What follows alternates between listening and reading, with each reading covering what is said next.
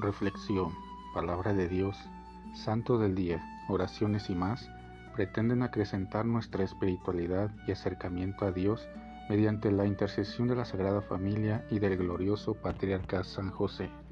No te pierdas este y nuestros demás podcasts. Sé bienvenido.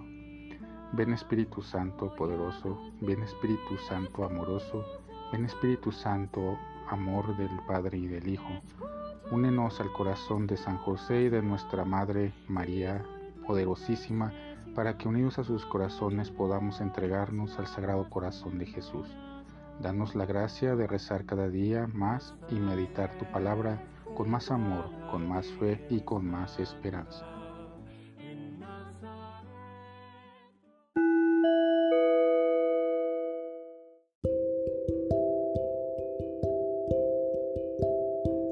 Del Santo Evangelio según San Marcos. En aquel tiempo se apareció Jesús a los once y les dijo, Vayan por todo el mundo y prediquen el Evangelio a toda criatura. El que crea y se bautice se salvará.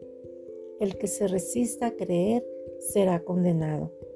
Estos son los milagros que acompañarán a los que hayan creído. Arrojarán demonios en mi nombre. Hablarán lenguas nuevas cogerán serpientes en sus manos, y si beben un veneno mortal, no les hará daño. Impondrán las manos a los enfermos, y éstos quedarán sanos. Palabra del Señor. Reflexión. Soy lo que soy por la gracia de Dios. El libro de los Hechos de los Apóstoles contiene dos relatos sobre la conversión del que se llamará apóstol de los gentiles. En la primera lectura de hoy, el judío Saulo, también llamado Pablo, narra cómo sucedió su encuentro con quien le dijo, Yo soy Jesús a quien tú persigues.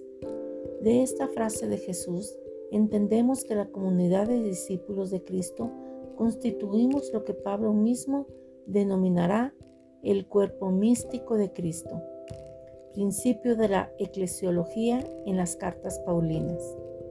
El texto evangélico para esta fiesta de la conversión de San Pablo lo encontramos en Marcos 16, versículos 15 al 18. Refiere la última aparición del resucitado a los once y el mandato que les deja de predicar el Evangelio a toda criatura, a todos los humanos, se entiende.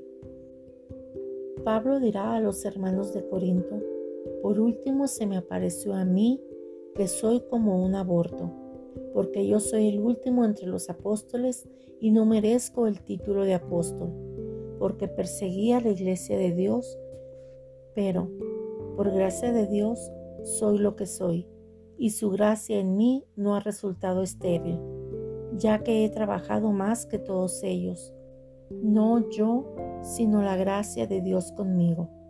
Primera de Corintios 15, del 8 al 10. Esto mismo deberían llegar a decir también los apóstoles contemporáneos, no solo los ministros ordenados o los religiosos o los laicos comprometidos, sino todos los bautizados.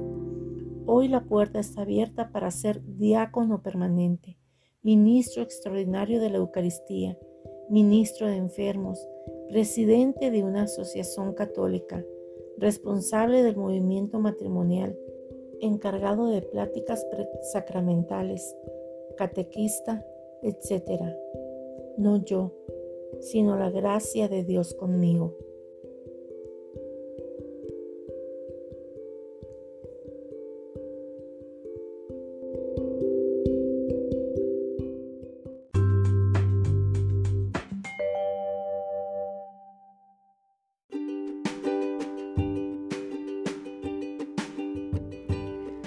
Boletín San José es un podcast diario.